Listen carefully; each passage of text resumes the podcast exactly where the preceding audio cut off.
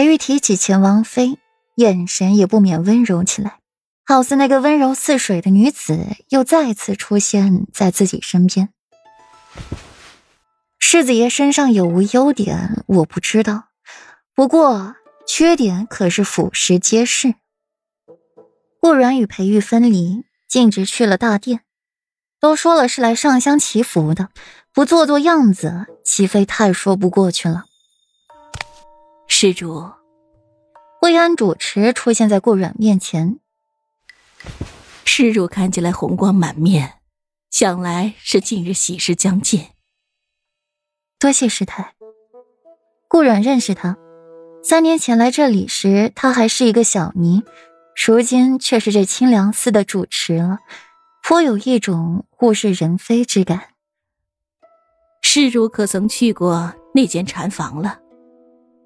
薇安不解那些无名牌位，只是作为无关之人，作为一座寺庙的主持，他不该问。更何况寺庙的用途就是这些。去过了，有劳师太了。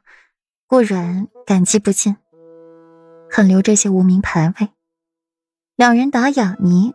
旁人听不懂，也不愿听，静守此刻宁静。苏初月在禅房做着功课，自动无视外面的声音，只是心里越来越烦躁。每次遇见他，心底还是会泛起涟漪。初月，月月，你把门打开看看我。霍州喊得没力了，有气无力的敲着门，将身体的全部重量都放在门上。支撑着自己，嘴唇也微微发白。早知道就不和小老弟斗嘴了，把月月都斗丢了。霍州在门外懊悔，没有注意到屋里情形，门唰的被打开，霍州也因为惯性的往里倒，直接扑倒了苏初月，压在他身上，一时间大眼瞪小眼的反应不过来。月月，你肯开门见我了。霍州惊喜道：“苏初月冷着眼看他，还不起来，趁机占便宜呢。”哦，经过提醒，霍州连连站起，把苏初月扶起来，不忘捏一捏他的手，吃一把嫩豆腐。月月，我好想你。说着就要抱住苏初月，却被苏初月灵活的躲开，一副生人勿近的模样。三殿下，你人已见到了，可以走了。静心还有功课要做。苏初月冷淡着说话，一盆凉水浇在霍州热忱的心上，霍州有一瞬间的颓废，随即又好起来。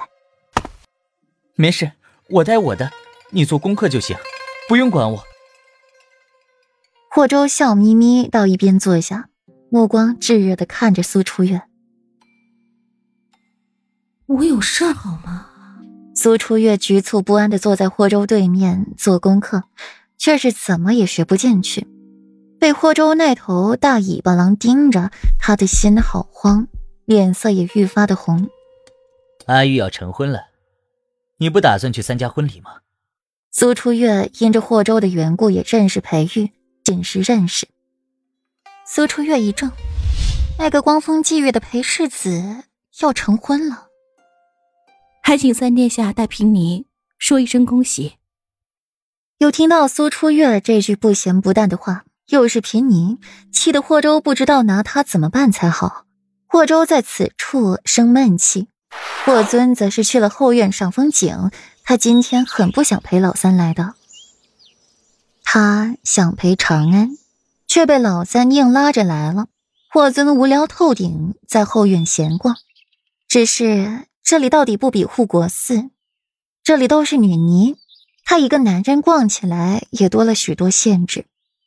随后想起一个人，眼眸一亮，往那里走，却看见裴玉在处禅房前驻留许久，随后眸光淡下，施施然离开。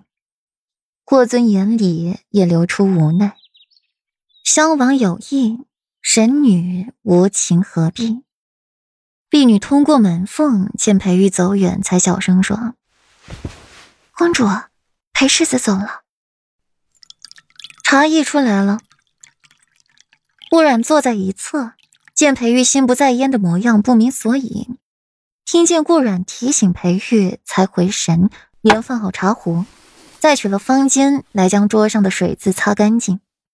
裴玉今天这副心不在焉，一直持续到午后，离开清凉寺回平城时才好了一些。一路上，霍州恋恋不舍，走的时候还磨蹭了好一会儿，拉着苏初月的手，好一番长情告白。奈何苏初月连一个眼神都没留给他。霍尊则是时不时的看一眼裴玉，随后就是裴玉一副没有救了的模样，摇头，看着顾阮的眼神又同情不已。顾四小姐，可否借一步说话？